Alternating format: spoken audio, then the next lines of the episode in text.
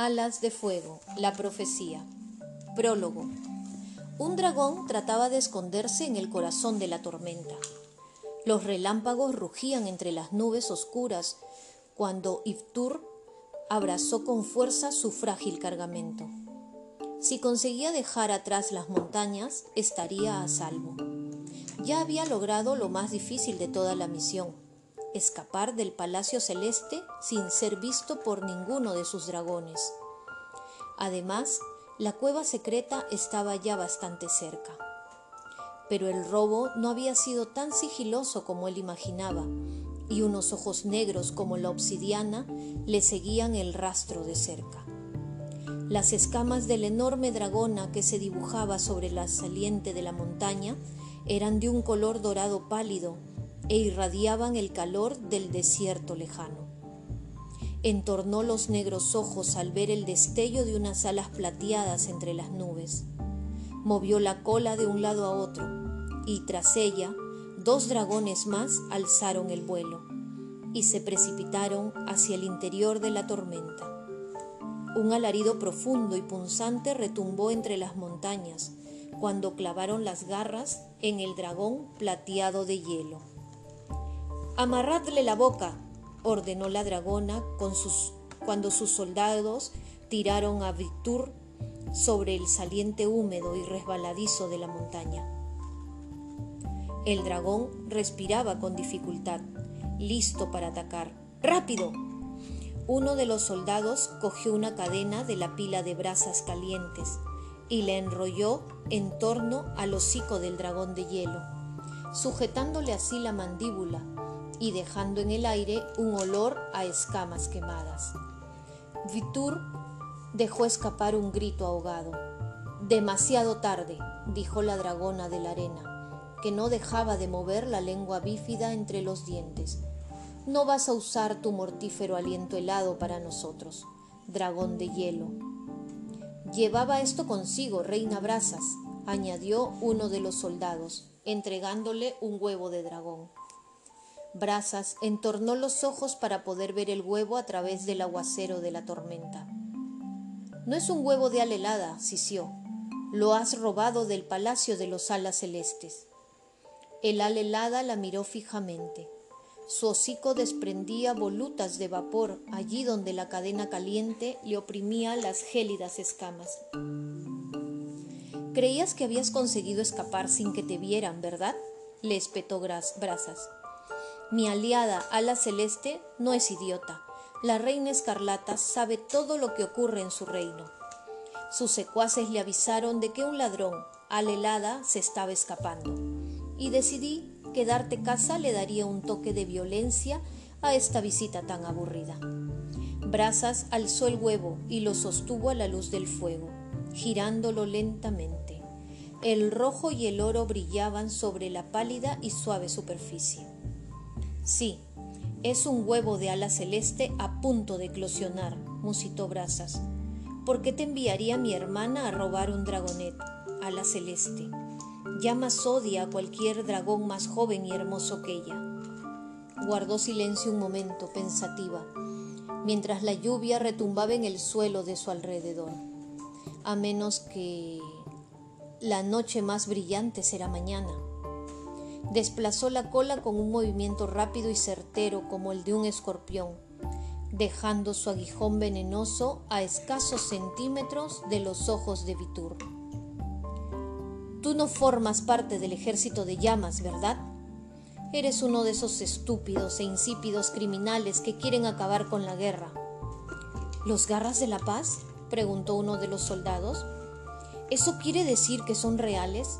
Brasas bufó unas pocas larvas llorando sobre un charco de sangre. Quitadle las cadenas. No podrá congelarnos hasta que se le enfríen las escamas. La enorme dragona de la arena se acercó a Vitur, mientras sus soldados le quitaban las cadenas. Dime, dragón de hielo, ¿de verdad crees en esa vieja y pomposa profecía de los alas nocturnas? ¿No han muerto ya suficientes dragones por vuestra guerra? rugió Vitur haciendo una mueca por el dolor en las mandíbulas. toda Pirria lleva sufriendo los últimos doce años. La profecía dice que no me importa. Ninguna profecía dicta lo que me, lo que me ocurra, lo interrumpió Brasas. No voy a dejar que un puñado de palabras o un bebé de dragón decidan cuándo muero o ante quién debo inclinarme. Habrá paz cuando mis hermanas mueran y yo sea la reina de los alas arenosas, dijo acercando aún más su cola venenosa al dragón plateado. La lluvia empapó las escamas de Vitur, que alzó la mirada hacia la reina. Los dragonets vendrán, lo quieras o no, y ellos decidirán quién debe ser la reina de los alas arenosas. ¿Eso crees? Brazas retrocedió unos pasos y le dio vueltas al huevo de dragón entre las garras. La lengua bífida aparecía y desaparecía entre sus labios, desplegados en una sonrisa. Dime, alelada, ¿acaso este huevo forma parte de tu patética profecía? Vitur se quedó petrificado. Brazas le dio unos golpecitos con una garra larga a la cáscara del huevo. ¡Hola! se mofó. ¿Hay un dragonet del destino ahí? ¿Dentro, dispuesto a salir de una vez y acabar con esta guerra tan horrible? Déjalo en paz, le ordenó Vitur. Dime, preguntó ella, ¿qué le pasaría a tu preciosa profecía si uno de los cinco dragonets nunca eclosionara? No serías capaz, susurró. Nadie le haría daño a un huevo de dragón. Vitur desesperado tenía sus azules ojos fijos en las garras de la reina. Ningún ala celeste para ayudaros a salvar el mundo, soltó Brazas. Qué historia tan, tan triste, dijo al tiempo que empezaba a pasarse el huevo de una garra a la otra.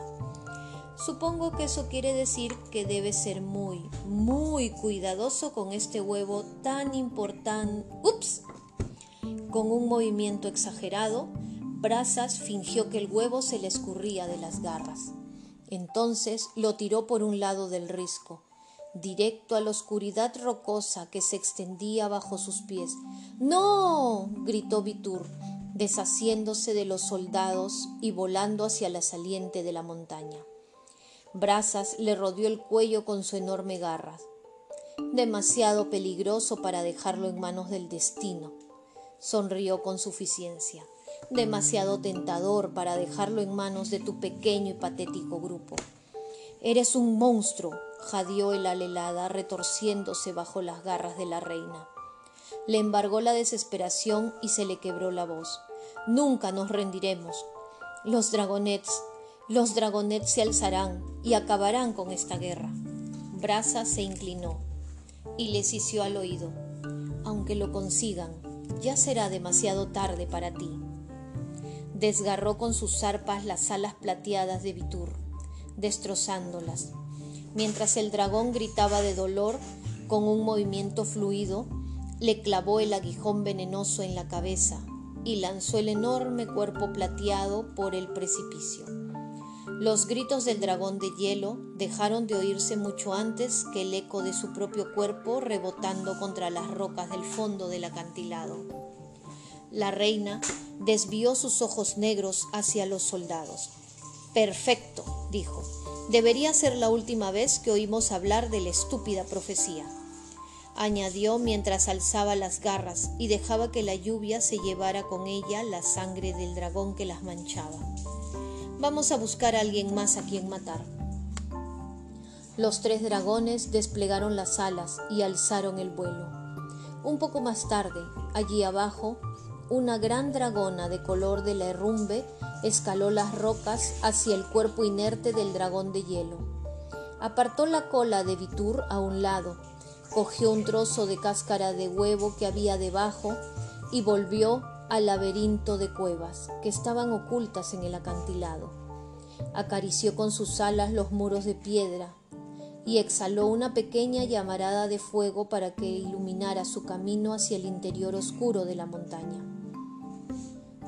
Camino con los garras de la paz, susurró entre las sombras. Rapaz, ¿eres tú? Mientras esperamos a los alas de fuego, contestó la dragona roja. Un ala marina turquesa emergió de un lado de la cueva. al tiempo que ella tiraba la cáscara de huevo a sus pies. Aunque eso no nos beneficiará mucho ahora, espetó. Vitura muerto. El ala marina miró fijamente la cáscara.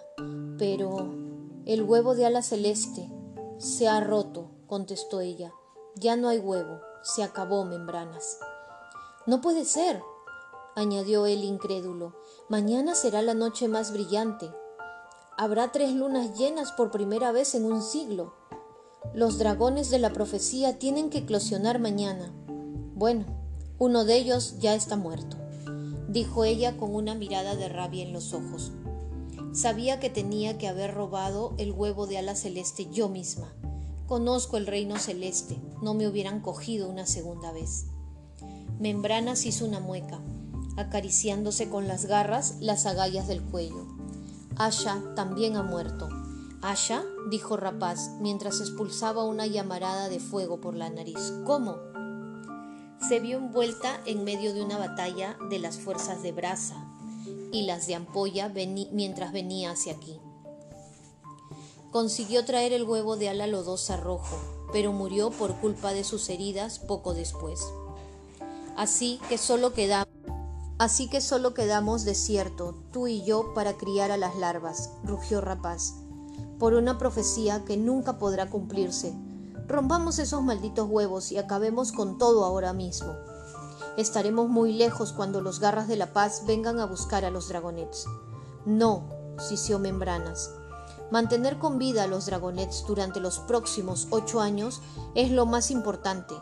Si no quieres formar parte de esto, tienes razón. Sí, le cortó Rapaz, soy la dragona más poderosa dentro de los garras de la paz. Me necesitáis, no importa cómo me sienta respecto a estos asquerosos dragonets, dijo.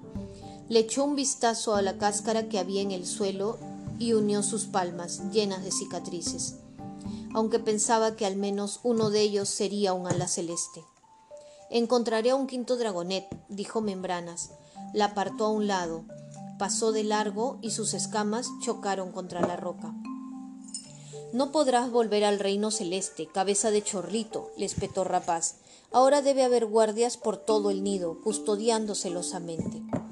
Entonces conseguiré un huevo en otra parte, dijo. Los alas de lluvia ni siquiera cuentan sus huevos. Podría coger uno del bosque tropical y ni se enterarían. De todas las ideas horribles que podías haber tenido, esta es la peor, dijo Rapaz encogiéndose de hombros. Los alas de lluvia son criaturas despreciables, nada que ver con los alas celestes. Tenemos que hacer algo, sisió Membranas, mientras con la cola lanzaba la cáscara de huevo al otro lado de la cueva. Dentro de ocho años, los garras de la paz vendrán en busca de los cinco dragonets. La profecía habla de cinco, y nosotros haremos que se haga realidad, cueste lo que cueste.